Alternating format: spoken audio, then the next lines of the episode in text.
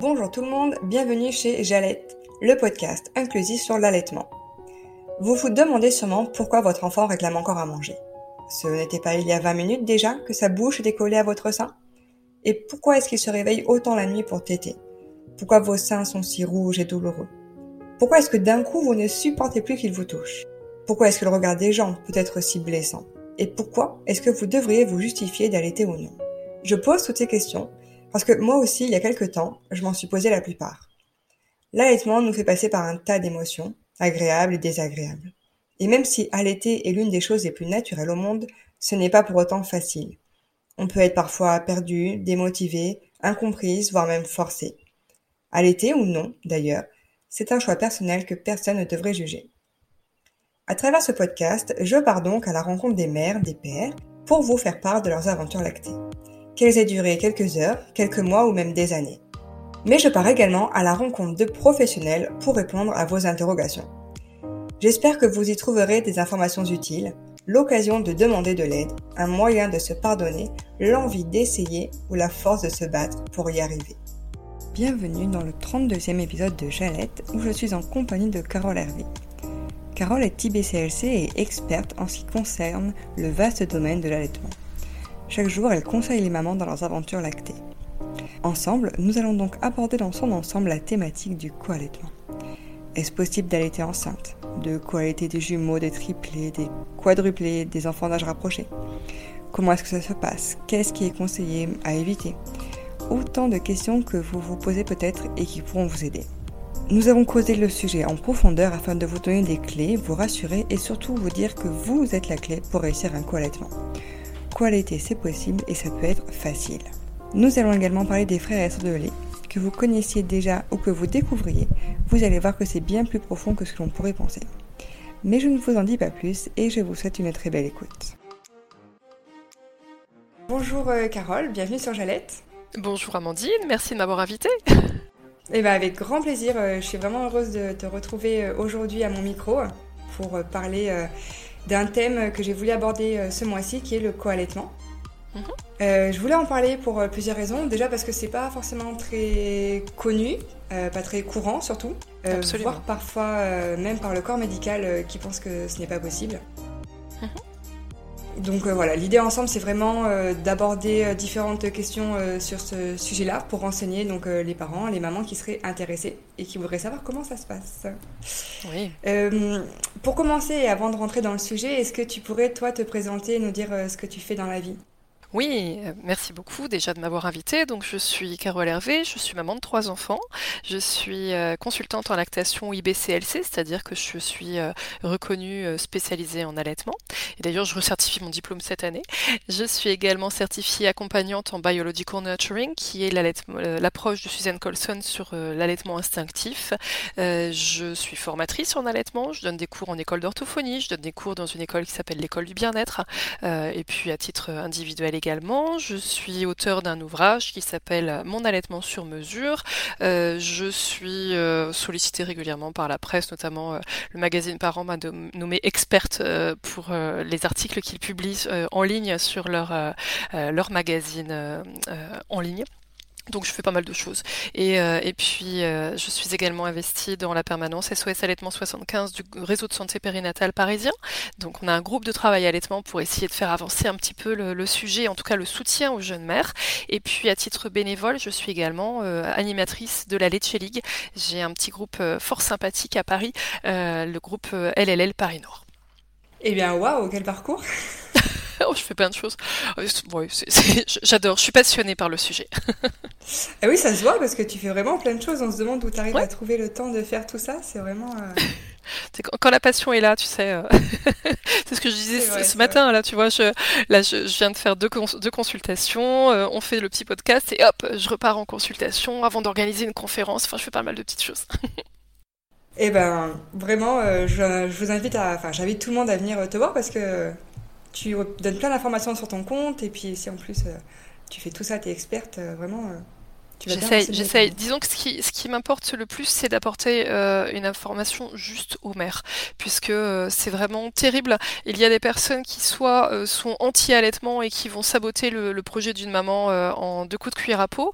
Et puis là, ce matin, je viens de voir une maman qui a un allaitement très fragilisé, alors qu'elle a un pédiatre qui est soutenant. Sauf que son pédiatre a oublié qu'il connaît pas l'allaitement, et plutôt que de lui donner des informations fiables, fiables, donc clairement son bébé aurait besoin de compléments de lait maternel, donc il lui a dit donner plus de tétés et on a un bébé qui n'est pas efficace. Donc euh, donner plus de tétés, euh, ça ne suffit pas dans son cas de figure. Donc elle va avoir besoin de, consolider son allaitement, de l'étayer et, et, parfois par excès de bienveillance, des personnes vont précipiter une maman dans une situation fragile. Et c'est d'ailleurs le cas de notre sujet d'aujourd'hui, tu vois. je pense à, une maman, tiens avant que tu me poses tes questions, je pense à une maman qui qui m'avait été adressée par sa sage-femme parce qu'elle avait une petite de 17 mois qu'elle jugeait très petite pour la sevrer. Et puis elle avait souhaité euh, allaiter son petit Patrick qui arrivait juste après. Et, euh, la sage-femme euh, s'est dit mince, je connais pas le sujet. Alors la sage-femme a été super parce qu'elle a su reconnaître avec humilité que c'était pas un sujet qu'elle maîtrisait et elle avait clairement peur.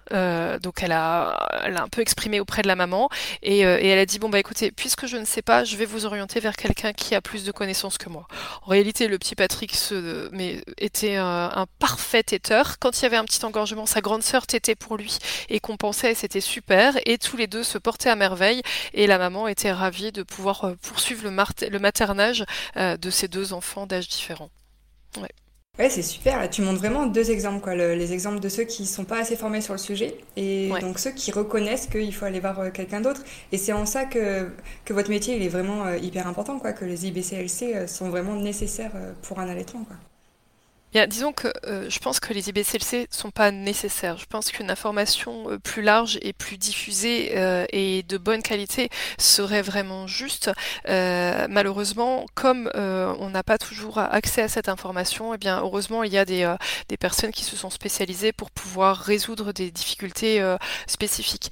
ce qui ce qui me fend le cœur, c'est que j'ai besoin d'accompagner des mamans à résoudre des difficultés qui n'avaient pas lieu d'être, des mamans qui sont très intuitives on leur dit ah non non non non, il faut surtout que vous donniez le sein plus longtemps euh, et que vous restiez sur un sein pour que le bébé aille au lait gras de fin de tétée, ce qui est absolument inapproprié dans la plupart des situations.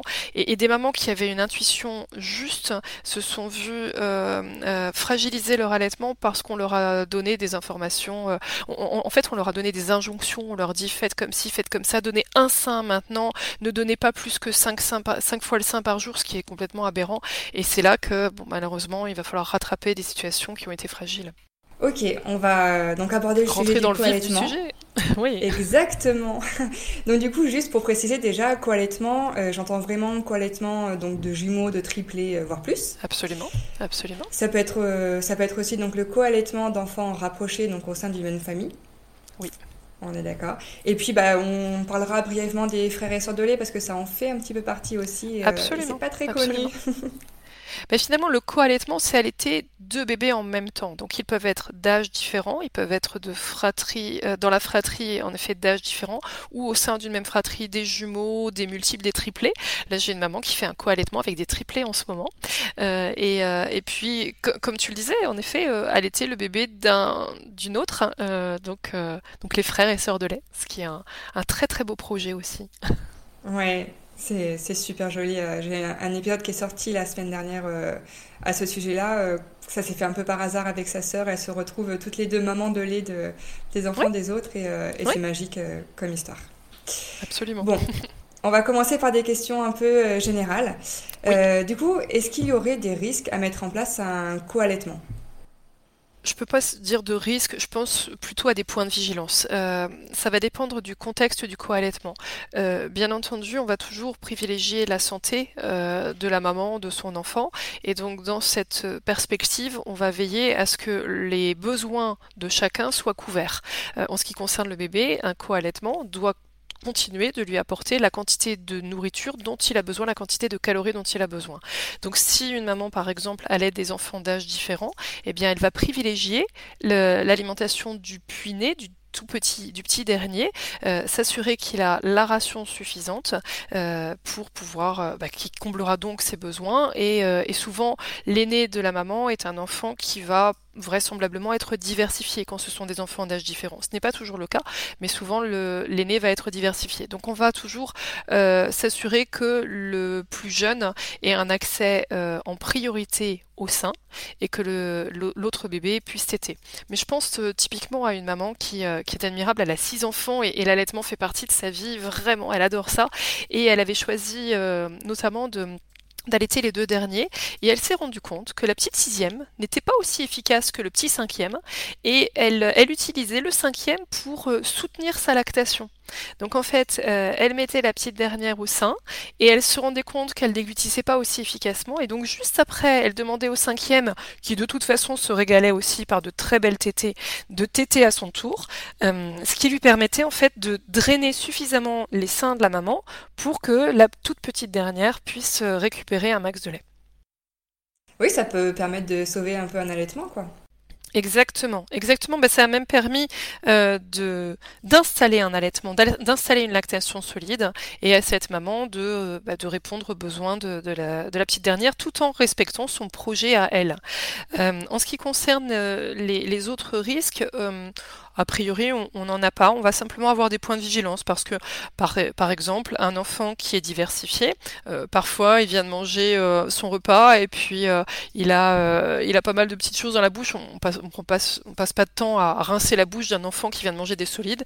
Et puis, si la maman a les mamelons un petit peu irrités, le fait que l'enfant n'ait pas la bouche rincée risque de, de générer peut-être plus facilement des crevasses. Donc, ce sera éventuellement des points de vigilance, mais ça, ça reste très Euh, elle va, euh, elle va aussi euh, être attentive peut-être à la manière dont les enfants têtent.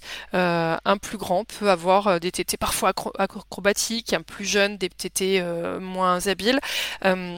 Elle, euh, elle, si elle n'est pas régulière dans euh, l'offre du sein, ce qui m'étonnerait puisque souvent une maman qui coalette c'est une maman qui est expérimentée, euh, eh bien certaines vont être sujettes à des engorgements. En fait, finalement, c'est euh, ces petits points de vigilance sur tous les aléas classiques de l'allaitement. Hein, S'assurer que s'il y a une crevasse, ben, qu'elle qu'elle soit soignée rapidement et qu'on ne nie pas une douleur, par exemple, qu'on ne vienne pas ignorer une douleur en disant mais non mais c'est normal que ça fasse mal au début. Non, ça pas censé faire mal au début, qu'on ait euh, deux enfants l'été ou qu'on n'en ait qu'un seul. Euh, d'ailleurs, petite euh, parenthèse rigolote, si, on peut dire que c'est rigolo, en tout cas c'est cocasse. lorsque j'ai rendu visite à, la maman des triplés, elle évoque des douleurs et, puis bon, elle avait une position qui à ce moment-là était encore un petit peu maladroite, mais ça c'est fréquent en début d'allaitement. Donc j'essayais de l'amener à s'installer confortablement et, et je la trouvais de plus en plus habile dans la manière de positionner ses bébés. Il se trouve qu'elle avait mal à chaque fois qu'elle mettait un bébé au sein. Ils avaient tous les trois un frein de langue antérieur, les fameux freins qui posent problème, les, seuls qui posent réellement problème. Ils avaient tous les trois un frein antérieur qui, était serré. Donc, euh, donc finalement, elle a été confrontée dans son coallaitement de triplé, elle a été confrontée aux mêmes aléas qu'une maman d'un singleton qui, euh, qui aurait un bébé qui a un frein antérieur trop serré. Du coup, comment euh, ça se passe au niveau de la montée de lait quand on attend plusieurs bébés? Eh bien, euh, une maman qui a allaité un premier enfant et qui va avoir, euh, qui va souhaiter poursuivre l'allaitement pour le bébé suivant, euh, au cours de sa grossesse, sa lactation va diminuer un petit peu, le lait va redevenir du colostrum et donc il est probable même que son aîné soit rechigne à prendre le sein un certain temps, soit qu'il t'aide beaucoup mais qu'il exprime, qu'il verbalise s'il est capable de parler ou, ou, par ses gestes, par une possible agitation au sein, qu'il montre qu'il y a moins de lait ou que le lait euh, et de goûts différents, de consistances différentes. Il est possible qu'il ait des selles plus liquides. Et, euh, et puis la naissance va arriver, euh, la, la délivrance du placenta va favoriser la survenue de plus de prolactine et plus d'ocytocine qui vont faire venir un lait de nouveau. Donc pendant les jours qui vont suivre la naissance, la maman va produire du colostrum. En général, c'est 24, 48, 72 heures. Si elle a déjà allaité le premier, il est probable que la fameuse montée de lait soit accélérée, que ça aille beaucoup plus vite que précédemment. Et donc, euh, elle va mettre euh, très très souvent son petit dernier au sein, qui a besoin impérativement de ce colostrum. Euh, on rappelle que la quantité de colostrum qu'on sécrète les premiers jours est relativement modérée. la maman va produire entre 1 et 2 millilitres de colostrum par heure en moyenne. Donc, ce colostrum, elle va le privilégier pour son petit dernier. et puis, si toutefois, au moment de, la fameuse transition du colostrum vers du lait justement dit de transition, ce qu'on appelle la montée de lait, si toutefois elle a les seins qui sont très très volumineux, un peu démaciés, eh bien elle pourra utiliser, le mot est pas très joli, hein, mais elle pourra euh, euh, saisir l'opportunité de mettre son plus grand bébé au sein pour essayer d'assouplir les seins et hop elle remet le petit dernier euh, au sein derrière. Et donc à chaque fois qu'elle va donner le sein, ce sera le petit dernier en premier et l'autre bébé derrière. Si toutefois c'est une maman qui donne un sein par tété, eh bien, euh, elle va essayer d'alterner les deux seins pour que euh, les seins soient drainés d'une manière optimale. Et, euh, donc, elle peut très bien avoir un bébé qui tète. Et si, le petit dernier, par exemple, n'est pas très efficace, le fait que l'autre tète, par la force de sa succion, va favoriser un meilleur écoulement du lait. Et, c'est d'ailleurs le cas euh, chez des jumeaux. Hier, j'en ai, j'en ai vu deux au cabinet qui étaient mimi comme tout. Euh, Lorsqu'un seul s'accrochait, la succion était encore un petit peu euh, modérée. Lorsque l'autre s'accrochait, en plus ils, ils étaient pas encore à l'aise pour s'accrocher, c'était encore un petit peu fragile. Quand ils se mettaient tous les deux, ça coulait tout seul. C'est mignon. Ouais, complètement. C'est de l'amour en fait qui circule. Ouais, non, mais c'est ça exactement. C'est l'ocytocine qui permet de favoriser euh, la l'éjection. Euh. Exactement. Et en fait, c'est tout mignon parce que la maman euh, jusqu'à présent utilisait un, coussin d'allaitement qui n'était pas du tout confortable pour elle, du tout, du tout. Donc on a repris les bons vieux fondamentaux de l'approche BN, l'approche du biological nurturing. Donc je l'ai invitée à s'installer confortablement, à faire un câlin à ses bébés. Et elle a trouvé ça un petit peu bizarre. Puis elle s'est rendue compte que même si le petit Théodore faisait le pivert, bah, il a réussi à s'accrocher. Et même si le petit Mathieu était un peu un peu perdu, bah, elle a réussissait à, l'accrocher. On a pris des coussins pour les caler sur les côtés donc qu'il ne, qu'il ne tombe pas complètement. Son corps à elle les accueillait. Et c'était tout mignon parce qu'elle a pu caresser leur tête et les regarder. Et elle pouvait pas détacher son regard. Et elle disait que euh, habituellement, eh bien, elle était simplement assise droite avec les bébés en ballon de rugby, elle les regardait pas, elle avait l'impression de donner du lait, mais pas vraiment d'avoir cette connexion, ce lien avec les bébés. Et là, en s'installant confortablement, en pensant à elle d'abord, eh bien, le co-allaitement était d'une harmonie, c'était tout beau. J'ai fait un petit signe discret au papa pour qu'il prenne des photos, mais en fait, y arrivait même pas parce qu'il était ému. Il était tellement bouleversé de la voir euh, vraiment heureuse de, juste caresser ses bébés, de pouvoir réajuster la position si c'était maladroit.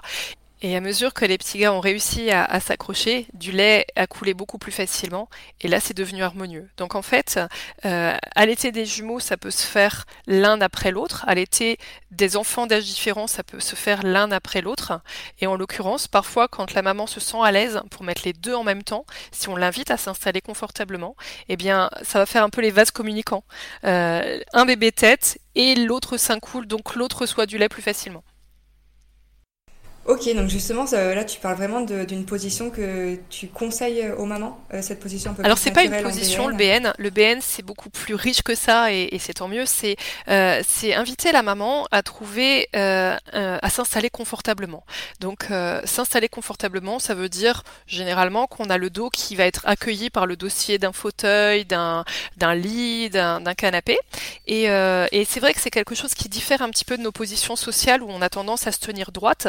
Et eh bien, euh, quand on est dans une approche BN, on va exploiter la gravité, c'est-à-dire que la maman va se caler bien en arrière, peut-être glisser un petit peu dans le fauteuil ou, dans le lit, de telle sorte euh, que son corps soit beaucoup plus ouvert, euh, que ce soit encore plus accueillant, et à ce moment-là, elle amène un ou plusieurs bébés à la bonne adresse, donc un ou deux, en l'occurrence elle n'a que deux seins, à la bonne adresse, et, et la maman va chercher à, voir ces, bébés, parce que le, le, compte, le regard, euh, finalement c'est un réflexe de la, part de la maman de regarder son bébé et le croisement des regards va euh, permettre l'éjection du lait. Et donc euh, pour que pour indiquer comme ça, tu vois dans un podcast, on se dit mais mince comment est-ce qu'on accompagne une position? En fait c'est relativement simple, c'est que la maman s'installe confortablement, qu'elle soit dans qu'elle place son bébé elle-même au sein euh, et que euh, elle puisse regarder son, bébé ou ses bébés sans se casser le cou. Donc elle n'a pas le cou trop euh, penché en arrière ni ni complètement en flexion en avant. Elle a le regard libre et, et elle n'a pas de tension. Et finalement, elle-même va placer son bébé au sein. Donc son bébé va peut-être se retrouver dans une position longitudinale ou dans une position en oblique. En l'occurrence, elle sera pas dans la fameuse position traditionnelle de la madone et même de la madone inversée. Finalement, quand, quand la maman s'installe droite, elle va avoir besoin de renfort avec des coussins pour pouvoir tenir ses bébés. Là, dans cette position, elle est confortablement installée et c'est son corps qui accueille le, corps du bébé et les positions s'accordent d'elles-mêmes. Et on s'en fiche à ce moment-là que le bébé est vraiment aligné, son oreille, son épaule, sa hanche. Finalement, le corps est accroché et la maman n'a plus besoin d'être attentive à la manière dont le nez se dégage, dont les lèvres sont tournées. Et c'est bien pratique quand on en allait deux Hein. Et donc, euh, donc en fait, euh, c'est euh, c'est relativement simple le BN. C'est vraiment être convaincu que les mamans savent comment s'installer confortablement. Si si on leur dit d'oublier le coussin d'allaitement, d'oublier d'aligner l'épaule, d'ouvrir les lèvres de telle manière, eh bien elles trouvent toutes seules le, vraiment la position qui leur convient à elles.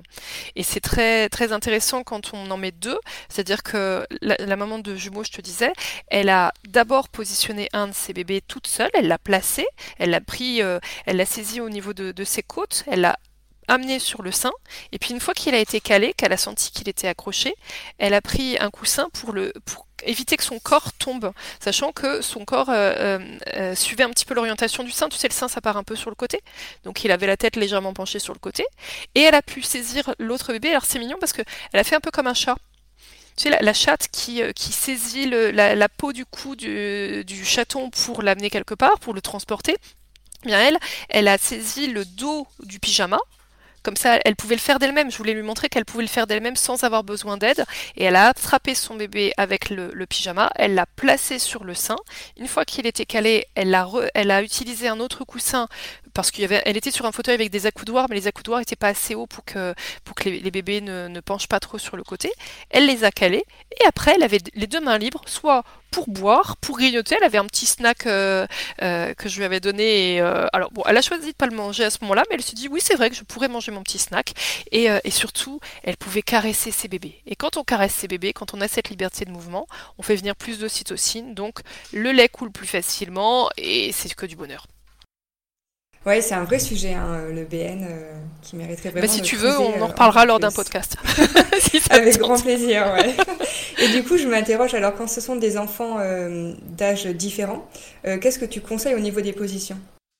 Euh, qu'est-ce qu'on conseille en termes de position sur deux bébés d'âge différents euh, Eh bien, on va mettre la priorité sur le petit dernier parce que c'est souvent le petit dernier qui sait pas encore comment bien s'accrocher au départ. Pour qui, euh, tu vois, quand, on, quand Suzanne Colson dit mettre le bébé à la bonne adresse, tu mets certains bébés entre les deux seins, ils savent pas que le sein est à côté. C'est à 5 cm, mais ils le trouvent pas. Donc c'est la maman qui va positionner son bébé. Mais en règle générale, le grand, c'est le grand qui est capable de soulever le t-shirt et de venir, de venir s'accrocher tout seul. Donc elle va simplement le tendre le bras, lui faire un câlin et, l'amener à se positionner. Le grand, il a des tétés un petit peu euh, acrobatiques, tu sais. Donc, euh, donc on n'a pas besoin d'être aussi attentif sur le deuxième quand ce sont des enfants d'âge différents. Quand ce sont des tout petits, ben, on fait un peu comme la maman de, jumeaux que je décrivais à l'instant. Du coup, est-ce qu'il faudrait alterner les seins? Alors c'est intéressant d'alterner les seins parce que euh, Ça me rappelle une maman de jumeaux qui me disait je ne suis pas ambidextre et c'est sans doute pour ça que j'ai mal à droite. Et en réalité, euh, dans mon esprit, quand on allait des jumeaux, on alterne les seins.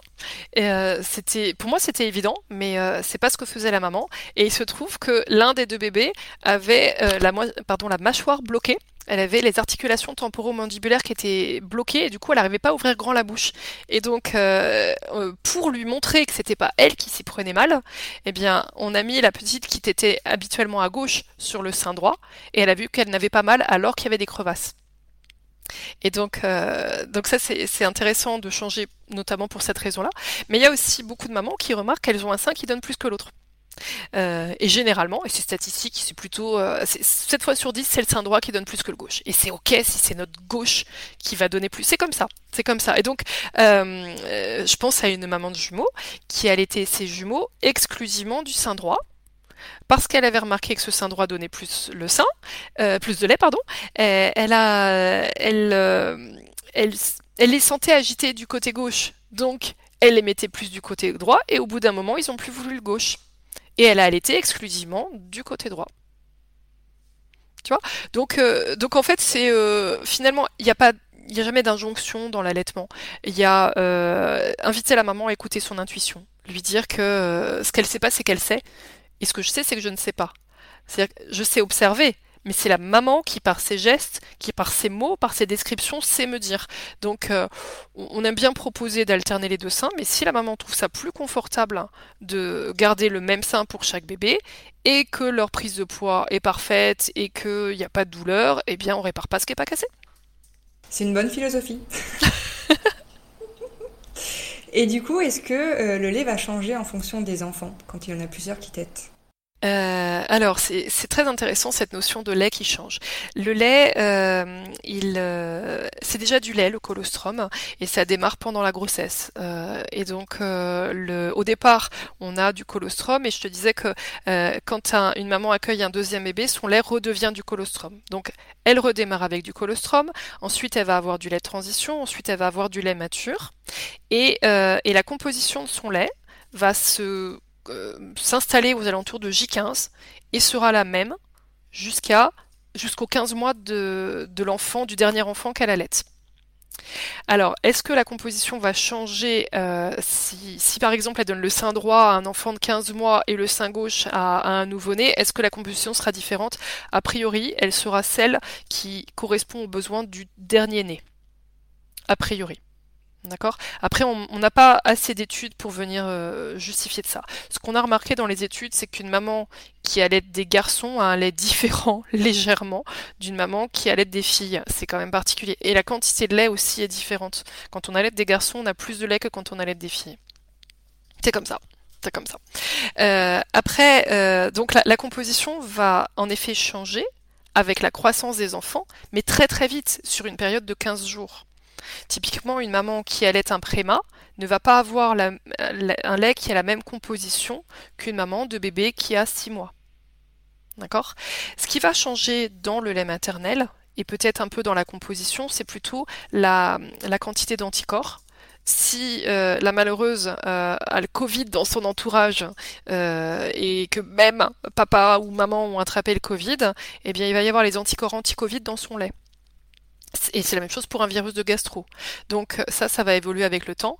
Si, alors on pense aussi, euh, mais on n'a pas beaucoup d'études pour étayer ça, que si un enfant euh, présente une, infection, par exemple, que apparemment il transmettrait par le biais de sa salive. J'ai pas assez d'études pour essayer étayer ça, hein, mais il transmettrait un, une sorte d'ordre au cerveau de la maman de produire les anticorps spécifiques. Alors on pense aussi que si un enfant euh, souffre d'une infection, il y a potentiellement euh, d'autres résidus de, virus ou d'infection dans l'environnement euh, et que la maman peut aussi avoir absorbé et c'est pour ça que son lait s'adapterait. On n'a pas d'infos assez fiables et complètes sur le sujet, donc on va manipuler cette information avec des pincettes. Toujours est-il que la composition sera toujours parfaite pour l'enfant. Euh, un enfant euh, qui est tout petit, euh, tout, tout, frêle, va recevoir la même qualité de lait qu'un enfant plus potelé. Un enfant plus potelé recevra sans doute plus de lait et on va tout faire pour que le tout petit, tout frêle reçoive un max de lait pour qu'il grossisse bien. Ok, et du coup, est-ce que tu conseilles de, aux mamans de tirer euh, leur lait euh, Peut-être pour aider à la lactation ou pour euh, stimuler un peu plus? En fait, tirer son lait, c'est pas un truc très, très drôle. On va tirer pour, pour des tas de raisons. parfois, c'est pour soulager un engorgement, mais si on a les deux enfants d'âge différent, bah, c'est fastoche. Hein, on en a un qui pompe pour, pour l'autre. parfois, c'est pour essayer de stimuler en plus. là, bah, j'ai récemment accompagné une maman de jumeaux qui constatait que euh, il y avait encore du lait artificiel dans, la ration de ses bébés et ça l'a contrarié beaucoup. Donc elle a créé un triplet et c'était le tire-lait pour, euh, pour essayer de compenser euh, ce que le, lait artificiel apportait. Essayer de donner un, coup de boost, un, stimulateur supplémentaire. une maman va tirer son lait parfois pour avoir du lait en plus. Tu vois, la, la notion d'allaitement, et, et, justement dans le co-allaitement, on peut s'imaginer que la maman co-allaite euh, c'est-à-dire qu'elle met au sein ses deux bébés, mais elle peut aussi co-allaiter en mettant un bébé au sein et en tirant son lait pour que l'autre soit allaité aussi reçoive son, lait. Euh, et, je pense à, une maman qui a plusieurs enfants et qui avait décidé que ses quatre enfants auraient chacun le droit de recevoir du lait maternel. Donc le petit dernier allait le chercher au sein et elle tirait son lait et elle en donnait aux trois autres. Donc en fait, c'est aussi une manière de les allaiter c'est pas un allaitement au sein, mais c'est aussi une manière de faire. Euh, et, c'est aussi ce que ce que vont faire des mamans, par exemple. Alors, on parle plus de co-allaitement, mais une maman qui tire son lait pour le donner à un lactarium euh, dans le but de, de garantir une très bonne santé à des bébés préma ou des bébés fragiles, euh, eh bien, c'est aussi une manière de co-allaiter, tu vois. C'est plus symbolique, mais c'est une manière de co-allaiter. Je suis tout à fait d'accord avec toi. Ça reste un, bel acte euh, à faire. Ah, mais euh, c'est vraiment, mesdames si, qui nous écoutez, si vous avez euh, plein de lait, les bébés préma, on aurait, enfin, serait ravis d'en recevoir parce que un bébé de préma, un bébé préma qui est né avant sa 32e semaine d'aménorrhée doit impérativement recevoir du lait maternel, sinon sa santé est vraiment fragile. Donc quand on a un petit peu de surplus et qu'on se dit que bon, finalement on va pas l'utiliser, on appelle le lactarium et puis on peut, on peut le donner. Alors, on a beaucoup parlé là d'allaitement de, jumeaux et euh, de co-allaitement, mais comment ça se passe quand il y a des triplés? Parce que bah, tu l'as dit, on n'a que deux seins. Donc, euh, quelle organisation on met en place? eh bien, on improvise. on improvise. Euh, on peut allaiter des triplés exclusivement si on y croit et si le médecin qui nous accompagne y croit. Euh, là, en l'occurrence, la maman que j'accompagne, euh, les médecins n'y croyaient pas pour elle et donc ont imposé très très vite de donner du lait artificiel. Maintenant, elle a farouchement envie de donner le plus de lait possible à ses bébés. Donc, ce qu'elle fait, c'est que dès qu'ils commencent à, à soulever une paupière, dès qu'elle veut les embrasser, qu'elle sent qu'ils dorment pas profondément, hop, elle fait un câlin au bébé qui, euh, qui ouvre les yeux et puis euh, elle le met au sein et elle voit si le bébé euh, tête et déglutit suffisamment à son rythme. Si le bébé se détache, tu sais, quand, quand il se détache tout seul un peu, il se déplugue et puis il part la tête en arrière, les yeux qui se révulsent un petit peu et puis la petite goutte de lait qui coule. Là, en général, elle sait que celui-là, il, a eu tout ce qu'il fallait. S'il y en a un autre qui se réveille entre temps, peut-être qu'elle le met en même temps ou alors peut-être qu'elle le met après au sein. Et donc, euh, elle les met comme ça au sein à la coule. Elle veille à ce qu'ils aient à chaque repas le sein systématiquement en premier. Et puis, comme le médecin a suggéré de donner du lait artificiel en plus, elle les complète à la juste dose, c'est-à-dire à, une dose euh, qui n'est pas de 120 ou 150 millilitres, mais vraiment euh, uniquement ce qui, euh, ce qui leur permettrait de, compléter ce repas. Parfois, c'est que 30 millilitres, parfois c'est rien du tout et c'est super. Et, donc, elle, elle garantit ainsi une bonne santé à ses bébés parce qu'il y a eu des compléments de lait artificiel. S'il n'y avait pas eu de complément de lait artificiel, ben, on ferait la même chose. La seule chose, c'est qu'on n'aurait pas, on serait pas tenté euh, de donner du lait en plus parce que on constaterait que chaque bébé à son tour euh, est un petit peu ivre de lait après la tétée. Et ça, ça vaut pour des triplés, ça vaut pour des jumeaux. Donc, euh, comment est-ce qu'on s'organise? Là, des triplés, on, va improviser pas mal. Il y a des moments dans la journée où elle me disait qu'elle avait besoin d'un planning un petit peu strict pour, pour être sûre de au moins prendre une douche de temps en temps. Et donc, euh, on a déterminé pour elle un, créneau pendant lequel on sait que de toute façon elle a plein de lait. Donc généralement le matin, elle sait que elle est tétée, puis je l'ai constaté, hein, les tétées se suffisent à elle-même. Donc en ce moment, parce qu'on est dans une, phase où on, on, continue de construire sa lactation, en ce moment, le créneau 8h, 14h, c'est exclusivement du lait maternel. Et après, d'une manière un petit peu euh, arbitraire, uniquement pour, euh, pour avoir une espèce de, de, sérénité supplémentaire et parce que on ne pouvait pas se passer de compléments de lait artificiel dans ce quotidien et on n'a pas décidé de les supprimer, on a décidé qu'ils allaient se réduire tout seuls, eh bien, passer le créneau de 14 heures, elle donne des tétés et systématiquement, elle rajoute la quantité de lait euh, qui, qui convient au bébé en ce moment. Et donc, elle fait ça toutes les trois, enfin, passer 14 heures, toutes les 3 heures, c'est sain et assez vite euh, biberon de complément.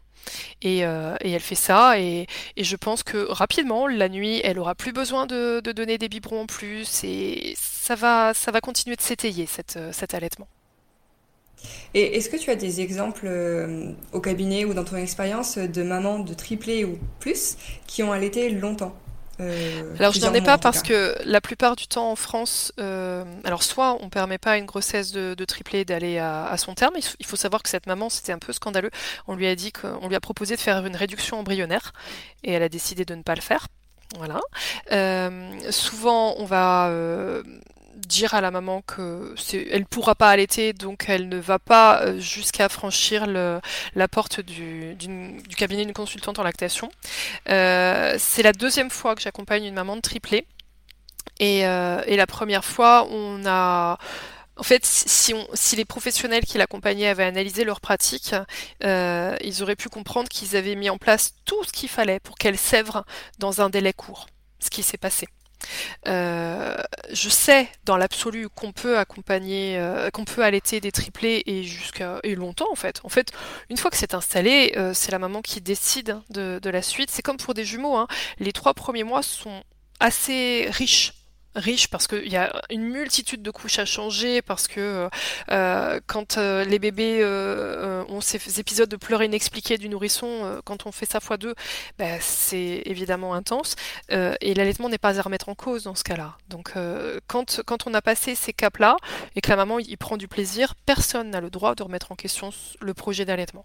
Donc je n'ai pas, pas accompagné plus, enfin j'ai accompagné, accompagné deux fois des mamans de triplé et il y en a une qui est en cours et ça se passe bien.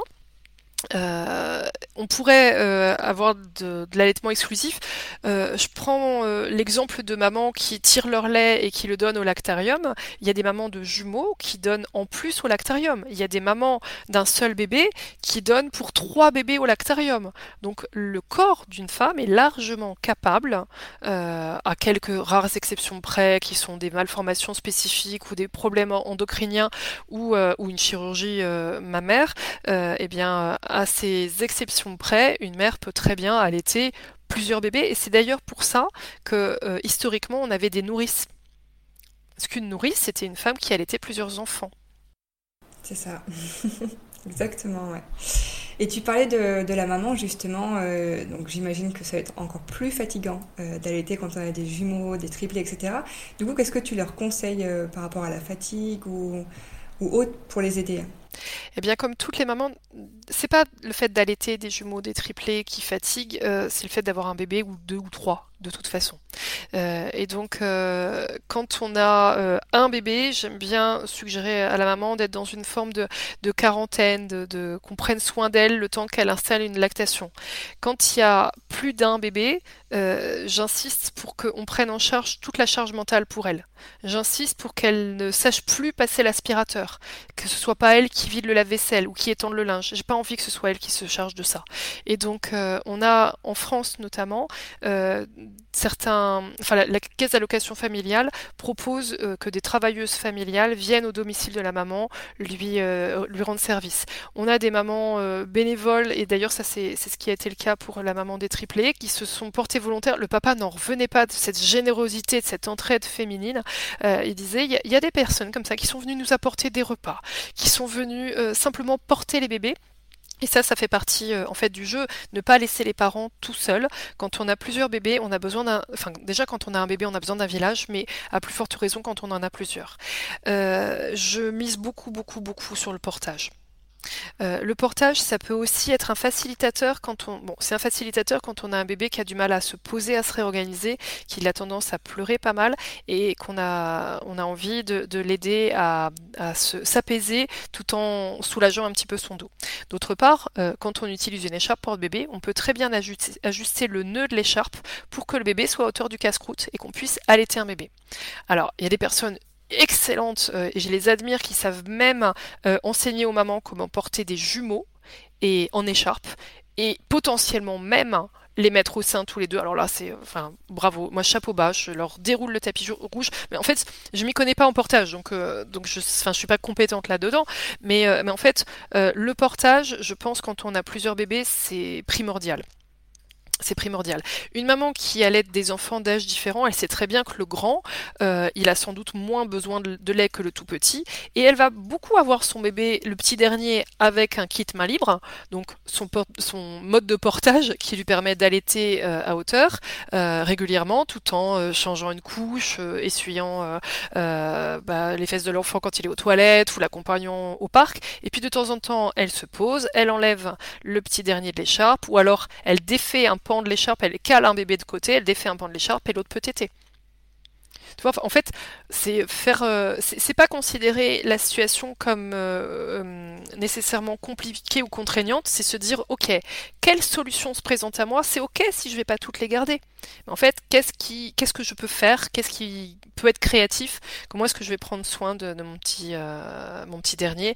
Là, j'ai une maman qui, qui vient d'avoir des, jumeaux. Ils sont nés un petit peu en avance et elle a un grand garçon, alors qui vient d'être sevré, mais il a été allaité longtemps, mais il a deux ans. Donc finalement, c'est comme si elle avait des triplés. Donc euh, elle va euh, beaucoup faire de portage, elle va euh, trouver des moyens. En fait, quand on a plusieurs enfants, on a besoin de petits camps de repli, on a besoin d'un fauteuil confortable, mais avec le plateau qui a une thermos avec notre boisson chaude préférée, avec des petits snacks nutritifs alors, faut faire gaffe simplement parce que les amandes, les noisettes, tout ça, c'est très très bon quand on allait, mais quand on a un enfant de deux ans, il risque de s'étouffer avec. Donc, on va, on va s'assurer que ce soit peut-être plus des purées d'oléagineux que des, euh, que des amandes entières ou des noisettes quand on a un enfant qui risque de s'étouffer. En fait, on, on gère la sécurité, on gère l'ergonomie et puis le confort. Donc, trouver un endroit pour s'installer confortablement, peut-être avoir des coussins. Et puis, euh, pour le plus grand qui, euh, qui s'impatiente parce qu'il veut une tétée et il voit le petit dernier et la maman a décidé de, euh, euh, de le faire patienter jusqu'à sa tétée à lui, eh ben on a une petite boîte à surprise, une boîte à chaussures dans laquelle on aura mis, euh, je sais pas, des, des gommettes, des petits crayons, des petites craies grasses, du papier brouillon, des petits, des catalogues de jouets, une petite voiture majorette, une balle en mousse, des petites choses qui vont permettre d'avoir une distraction et donc l'enfant aura eu droit à un petit, un petit temps de bah, de distraction. Euh, il aura pu jouer un peu. Et une fois que l'ATT sera terminée, selon la maman, pour le petit, euh, le plus jeune, hop, elle pourra lui dire ça y est, c'est ton tour. Tu vois? Donc en fait, euh, tu ne conseilles pas que pour l'allaitement, quoi. Tu vas vraiment conseiller pour faciliter la vie des mamans, quoi. Mais je trouve que c'est. En fait, on, on, a tendance à notre société, dans notre société, à considérer que l'allaitement est contraignant. En réalité, euh, une fois qu'on a installé une lactation solide, eh bien, c'est de la liberté. Hein c'est de la liberté. Je pensais à une maman de jumeaux qui me disait bon les trois premiers mois c'était raide, euh, mais alors après elle dit j'avais pas à me trimballer les biberons, les tétines, euh, le, lait, à, réfléchir à avoir de l'eau. Et je pense à une, une auteure géniale qui s'appelle Stéphanie Alenou qui a, qui a écrit euh, Mère épuisée, qui expliquait qu'elle a une petite de, elle a une grande fille d'abord et puis quand elle avait 17 mois des jumeaux sont arrivés, qu'elle a eu l'aide de toute la famille pendant trois mois et qu'après on lui disait t'es fatiguée mais c'est parce que t'allaites puis finalement elle avait plus d'aide. Et elle les allaitait pendant un an et tout se passait très bien. Et, tout le monde lui disait t'es fatiguée mais c'est parce que t'allaites, c'est parce que t'allaites, c'est parce que t'allaites. Donc euh, de guerre là, elle s'est dit allez hop je vais peut-être euh, les sevrer, on verra. Et elle explique avec beaucoup d'amour pour ses enfants que c'est là que l'épuisement a commencé. Elle dit que les enfants se réveillaient la nuit parce que les enfants se réveillent la nuit à un an et c'est classique et c'est, pas un problème d'allaitement, c'est parce que c'est comme ça, c'est physiologique. Et elle dit qu'auparavant, elle avait juste à tendre le bras, à les mettre au sein et à se rendormir, mais que là, ils se réveillaient en alternance, qu'ils, avaient du mal à digérer le lait, en fait, c'est là que l'épuisement est arrivé. Donc, euh, c'est, pour ça que euh, j'aime bien en fait, mon rôle, c'est de me mettre à la place de la maman et de me dire qu'est-ce qui va lui faciliter le quotidien pour qu'elle puisse glisser un max de tétés, lesquels vont permettre à l'enfant, déjà à son corps de produire tout le lait qu'il faut, à l'enfant de gagner des points de maturité, et après qu'elle puisse trouver une forme d'autonomie dans les tétés. Mais au départ, il faut simplement avoir à l'esprit qu'on a besoin de bosser. Et pour bosser, eh bien, euh, on s'épargne la corvée de, de repassage. On la délègue celle-là. Euh, alors, on va plus s'axer sur euh, l'allaitement pour les enfants rapprochés, euh, pour des questions un peu plus spécifiques. Alors, déjà, tu en as déjà parlé, mais je vais quand même reposer la question parce que certains pensent que ce n'est pas possible. Donc, est-ce qu'on peut allaiter pendant une grossesse? On peut allaiter pendant une grossesse. On, remarque qu'à peu près 60% des enfants vont se sevrer pendant la grossesse ou que la maman, euh, qui avait très envie de poursuivre son allaitement, euh, ne va plus supporter, ça c'est pas sa faute, c'est hormonal, ne va plus supporter euh, le, fait que son enfant tête. Soit parce qu'elle a moins de lait et l'enfant a tendance à tirer dessus, soit parce que justement il y a ce, côté hormonal. Et, et, elles sont malheureuses les mamans parce que elles vont avoir en même temps, enfin au même degré, l'envie de poursuivre l'allaitement et l'envie de rejeter, repousser le bébé au moment où elles allaitent. Et il faut juste expliquer que c'est courant et que ça fait pas d'elle une mauvaise mère que de dire ok, je mets un cadre à cet été, voire je les arrête. Ça ne les empêchera pas non plus de reprendre l'allaitement derrière. Donc, est-ce qu'il est possible de poursuivre un allaitement pendant la grossesse? Oui, en effet. Beaucoup de personnes vont continuer de projeter leur peur et dire Oh là là, mais qui dit tété dit ocytocine et qui dit ocytocine dit potentiellement des contractions, et donc un accouchement prématuré? Alors, faut pas exagérer. Si c'était aussi terrible que ça, les mêmes personnes qui disent aux mamans de ne pas allaiter alors qu'elles sont enceintes devraient dire à la maman de ne pas s'envoyer en l'air, d'arrêter les relations sexuelles. Parce que les relations sexuelles, euh, ça a quand même pour conclusion euh, un bon shoot d'ocytocine. D'accord? Un orgasme, c'est un shoot d'ocytocine. Donc, euh, soyons aussi prudents. Toutes les personnes qui vous balancent ce genre d'injonction, demandez-leur sur quelles études ils s'appuient pour, euh, pour vous dire de, de, surtout pas allaiter pendant la grossesse, tu vois. Donc, euh, euh, est-ce que, est-ce que on, fait courir un risque à notre grossesse? Est-ce qu'on va l'écourter si on allaite? Non. on ne sait pas, on, on, a quelques faisceaux d'indices qui vont expliquer pourquoi certaines mères accouchent prématurément. Mais si on avait la clé, si on savait pourquoi on accouche prématurément, eh bien, on aurait mis en place toutes les dispositions pour ne plus accoucher prématurément, et ça n'arriverait plus. Donc, euh, euh, sachez que dans les, euh, les, facteurs de risque reconnus d'accouchement prématuré, il y a le tabagisme, il y a des troubles endocriniens, il y a le stress, il y a. on a remarqué, par exemple, que quand on a imposé aux mamans de ne pas aller au travail physiquement, eh bien, pendant les périodes de confinement avec le Covid, eh bien, on a remarqué qu'il y avait moins de grande prématurité. Donc ce serait bien de se poser les questions. Mais dans les facteurs de risque, il n'y a pas le co-allaitement. Enfin, il n'y a pas le co-allaitement. Il n'y a pas la poursuite d'un allaitement pendant la grossesse. Donc arrêtons de faire peur aux mamans pour ça. Hein. Donc j'espère que ça répond à ta question sur la grossesse. Oui, oui, exactement. Ça vient rassurer surtout euh, celles qui se posaient la question. Quoi. Alors, tu vois, euh, rassurer, euh, pour être rassuré, c'est bien de s'appuyer sur des, informations tangibles. Et donc, je cherche jamais à rassurer par principe. Je m'appuie sur de la science. Et, vous en faites pas, de la science, j'en ai un paquet. Surtout que je, je recertifie cette année, je suis obligée de me replonger dans mes bouquins. Hein. et justement, tu parlais un peu des aversions que les femmes euh, peuvent avoir pendant la grossesse. Est-ce que ça, c'est quelque chose qui va durer tout le long de la grossesse? Est-ce que ça va rester après l'accouchement? Comment ça fonctionne? Ah, c'est une excellente question. Euh, est-ce que ça va durer tout au long de la grossesse? Il y en a qui vont l'avoir dès le départ. C'est rare, c'est plutôt à partir de 4 mois qu'elles vont commencer à l'avoir. Et il y en a qui ne supporteront pas la manière dont le grand tête puisque le petit il tête et puis il est levé contre le sein et puis caresse le sein et, et, il ouvre grand la bouche. Le grand il tête et il gesticule dans tous les sens. C'est un acrobate et puis il regarde l'autre et puis il lui grimpe dessus et puis il a une succion qui est parfois un petit peu irritante, un petit peu agaçante. Et donc euh, est-ce que c'est une aversion euh, euh, comment dire, émotionnel. J'ai pas envie de dire euh, que c'est le cas. Je pense qu'il y, a plutôt quelque chose de physique euh, ou d'hormonal qui n'est pas confortable. Et, euh, et c'est ok de plus avoir envie d'allaiter. Même si on avait envie de, de démarrer un co-allaitement, c'est ok de ne plus être en accord avec ça. On n'est pas une mauvaise maman si on change d'avis. non, parce que tu le dis, on ne peut pas forcément contrôler ça, et du coup, euh, si après ça induit un allaitement euh, pas très joyeux, c'est pas non plus le but. Euh, Exactement. Derrière, Quoi. Donc, il y a quand même pas grand chose à faire si par exemple la maman veut continuer et que bah, y a les aversions qui sont toujours là, il n'y a pas grand chose à faire pour ça. Si l'aversion vient de la manière dont le bébé tête, gesticule sa, manière de téter, comme je, le, je te le disais en, tout à l'heure dans une partie du podcast, elle peut aussi allaiter avec un tire-lait. Elle peut aussi tirer son lait et donner à, son bébé le lait euh, qu'elle sentait précieux pour son enfant.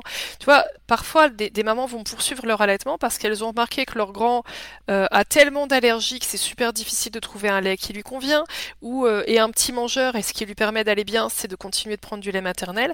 Et si à ce moment-là, elles ont du mal à donner le sein, elles peuvent très bien tirer leur lait et lui donner au biberon ou à la tasse. Du coup, comment ça se passe euh, pour euh, le premier enfant qui a été? Parce que tu l'as dit tout à l'heure, euh, le lait il diminue pendant la grossesse.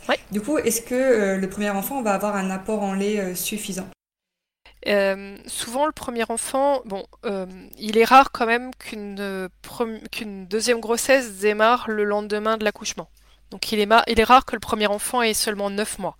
Ils vont avoir au moins 12 mois en général. Donc, souvent, à 12 mois, le premier enfant est déjà diversifié le lait maternel euh, ne représente plus la seule la plus grande part de son alimentation. On peut aussi lui apporter des aliments complémentaires et, euh, donc euh, ne pas oublier les protéines, les acides gras, euh, les, c'est-à-dire introduire du poisson, de la viande, de l'œuf, des produits laitiers si on aime les produits laitiers, en fait des choses caloriques.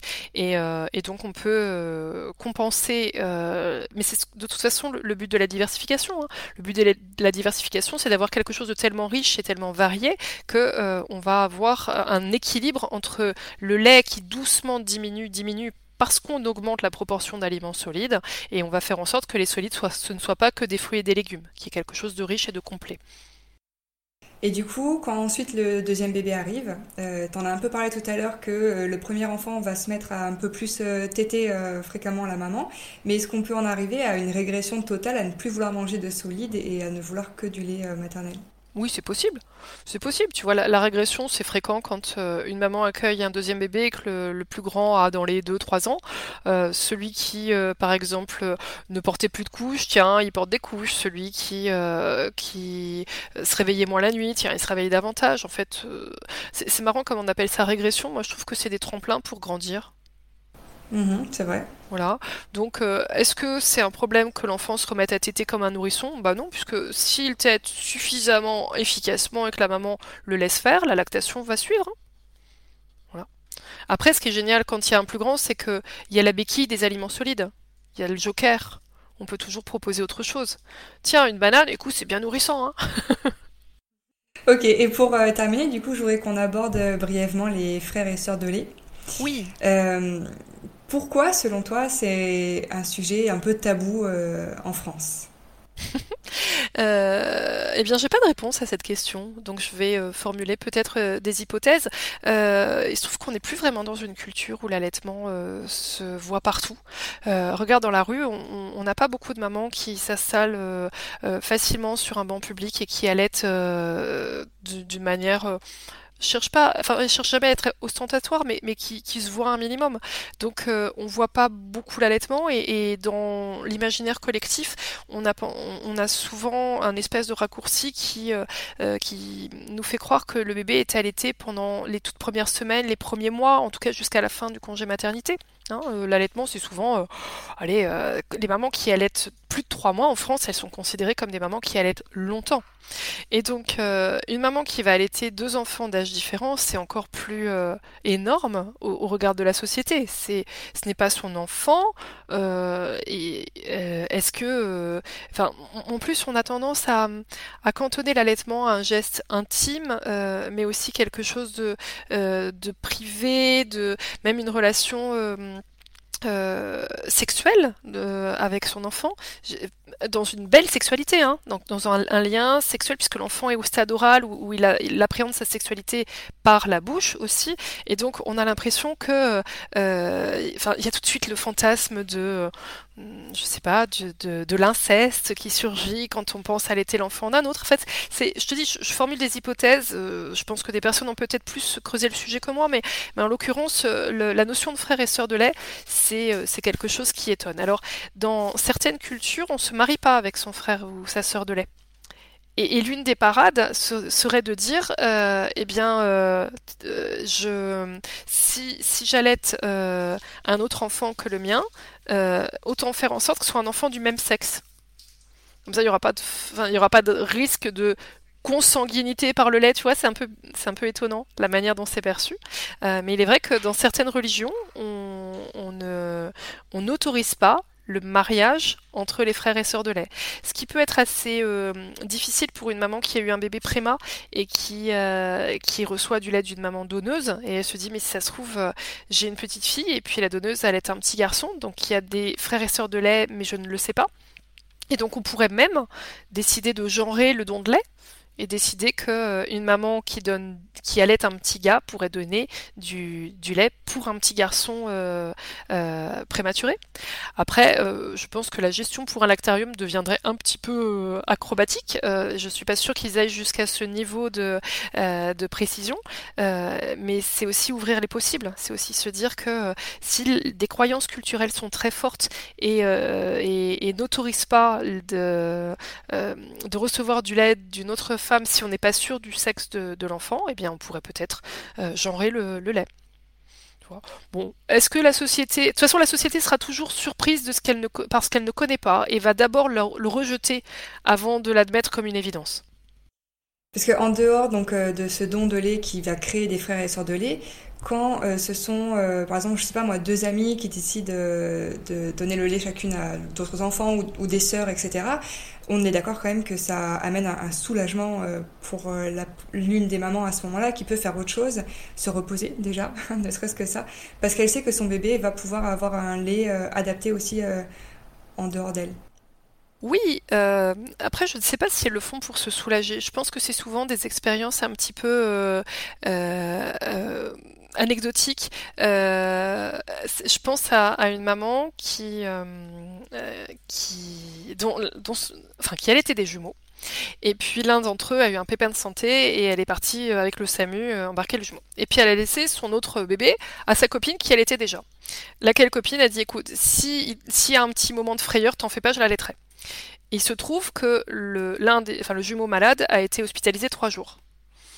Donc la copine en question pas parce qu'elle avait choisi de soulager la copine, mais pour répondre à une situation d'urgence et aussi pour euh, euh, répondre à un besoin émotionnel. Un enfant qui était séparé de sa maman brutalement et qui voilà, qui, qui avait besoin aussi de ce câlin qu'il connaissait et, au sein. Alors c'était pas sa maman, mais finalement euh, c'est ce qui l'a apaisé.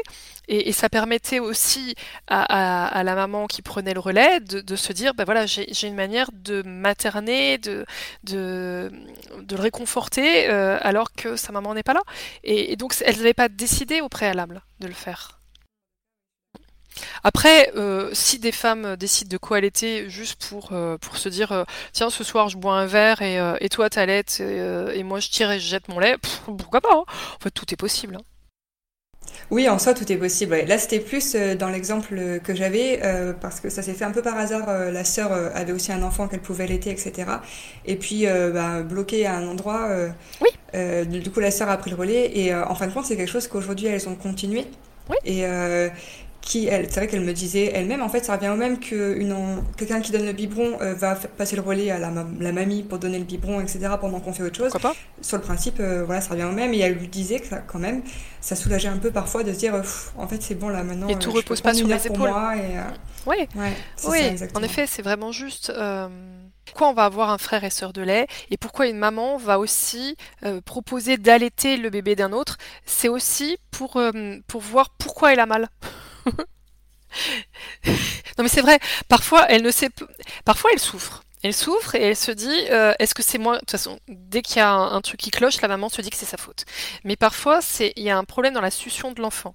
Et donc si elle a une copine à côté qui n'a qui a un bébé qui tête super bien et qu'elle n'a aucune douleur, elle peut aussi allaiter le bébé de sa copine et voir la différence et vice-versa. C'est-à-dire que la copine qui est habituée à un bébé qui tête bien peut prendre le bébé qui a tendance à faire mal à la maman et voir si c'est euh, si c'est une question de position ou si ça vient de la succion du bébé. J'ai des mamans qui font ça et qui se rendent compte que bah non, c'est la manière dont, le bébé tête qui, cloche. Ah mais c'est super ça de pouvoir euh, résoudre entre guillemets le problème. Euh, mais je dis, j'adore la créativité des mamans. Elles sont géniales. ouais, complètement d'accord. Bon, alors est-ce que tu aurais un dernier mot à nous dire euh, sur le co-allaitement pour euh, conclure un peu euh, l'épisode et puis rassurer les mamans? Euh, le co-allaitement, le c'est possible. Le co-allaitement peut être facile. Euh, si vous souhaitez que ça demeure dans la sphère privée, ça demeure dans la sphère privée. Si des gens vous font des remarques, passez votre chemin. Enfilez une veste de pluie. Vous savez les, vestes euh, qui, quand l'eau déperle sur la sur la sur le sur la enfin avec l'eau de pluie déperle sur le sur la veste. Eh bien, on fait ça. On en a une virtuelle, enfin mentale, et puis on laisse les remarques couler sur nous et passe notre chemin. Euh, si on, sent qu'on est euh, on est un petit peu trop euh, submergé par la situation. On va regarder le numéro d'allaiter aujourd'hui de la sur le co-allaitement. On va regarder des forums où on parle de co-allaitement pour trouver du soutien de personnes qui l'ont fait et qui vont pas vous juger, qui au contraire vont vous encourager. Super. Et eh ben merci beaucoup Carole pour toutes ces informations. Je t'en prie Amandine. Merci à toi. Merci de ton invitation. Et eh ben écoute, à bientôt. Entendu. Très bonne journée. C'est déjà la fin de cet épisode, merci à vous de l'avoir écouté. Si vous êtes arrivé jusqu'ici, c'est qu'il vous a plu. Alors je vous invite à mettre 5 étoiles sur Apple Podcast ainsi qu'un commentaire pour m'aider à le faire connaître. Si jamais Apple Podcast n'est pas pour vous, vous pouvez tout simplement le partager et en parler autour de vous. On se retrouve très vite pour un nouvel épisode.